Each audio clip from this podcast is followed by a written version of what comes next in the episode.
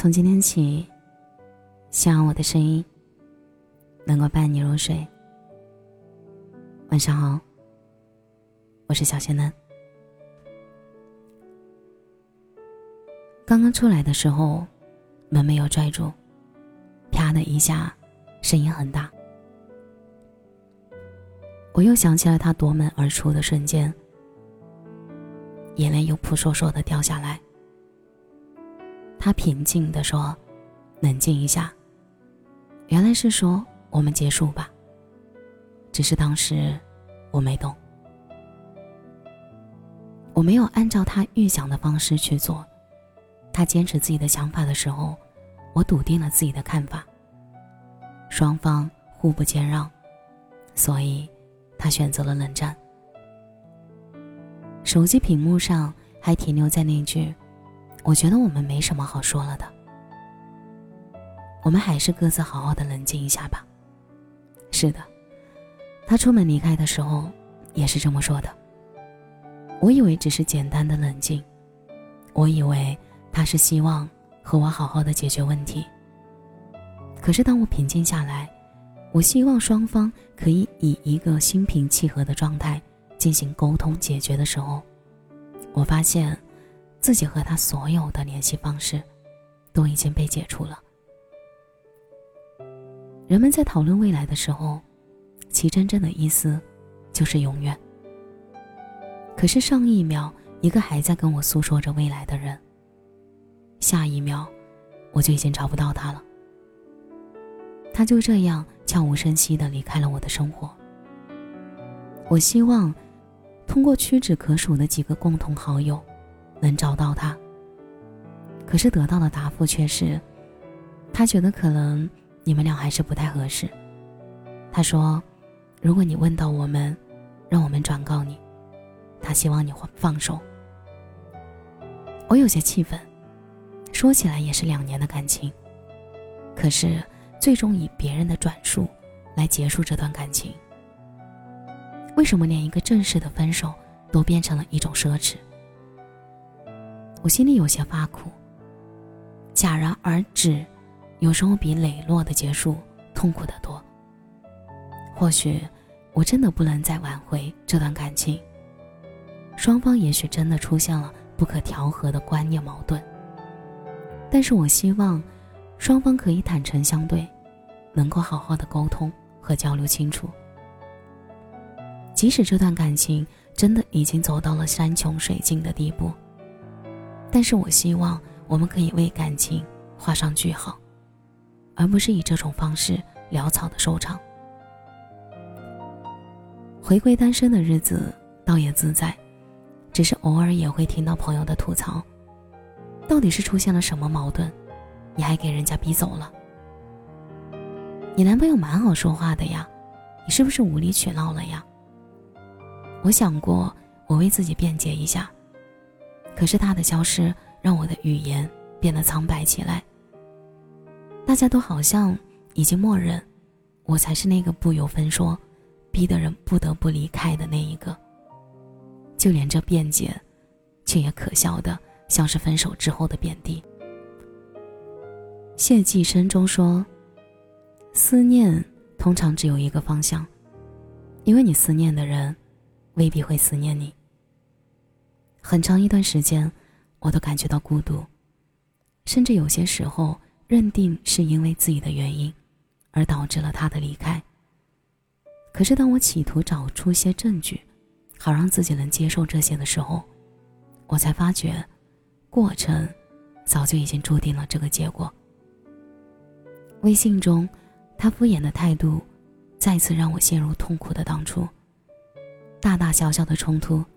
冷暴力的处理方式，每次都以我的妥协告终。原来，离开并不是偶然。网上说，细数我们分开也快半年了，真的是到了老死不相往来的地步。你能做到对所有人和颜善语，却唯独对我冷语相向。到今天，刚刚好十二个月了。是出于对空白期的尊重，还是对冷暴力这种方式在潜意识中产生的抗拒，我不得而知。我拒绝了向我示好的异性，像一个蚕蛹一样，把自己封闭起来。曾经的我，天真的以为，即使两个人吵得不可开交，冷暴力或许是一个双方可以平静激动情绪的方式。但是现实却一拳击碎了我的想法。我以为可以作为解决问题的过渡期，却是对方以冷暴力推我入深渊的借口。我想，我也应该放下了，我也要重新踏上新的征程了。在这年轻的二十多岁，我又走过一年。我口中说这爱情好苦，但是心底却清清楚楚的明白，其实错的不是爱情，是那个人罢了。突然的失去联系，有时候其实却是一个脱身的借口。他的行为，他的态度，仿佛已经在说：“我不理你，那是因为你做错了。”很多时候，冷暴力不过是逃避责任的说辞。哑口无言不是冷静，是推脱责任的遮羞布。冷漠的态度和伤人的话语，以冷暴力的方式显得理所当然，以非暴力的方式为自己掩盖的冠冕堂皇。不过是胜负欲作祟，想要对方妥协。先提出沟通去解决矛盾的一方，反而成为对方口中和众人眼里的过错方。拒绝任何形式的冷暴力，没有人的关系是无瑕的。我们从不应该惧怕矛盾的发生，更不应该逃避矛盾。大可直白的讲，我们要把这个事情讲清楚。也不应该打着冷暴力的幌子，维持着表面上的和谐。漫无目的的拖着，往往要比当下单刀直入的解决更伤害感情。冷暴力从来都不是解决问题的方式。长久的爱情需要携手跨山越海，而不是一方的胜利和另一方的妥协。我想，有一天。我会再遇到温润爱情，也是。感谢你的收听，这里是陈年旧事，我是小仙嫩。节目的最后，祝你晚安，有个好梦。我以为能戒掉。不让回忆打扰，谁知越努力抗拒，你越是喧闹。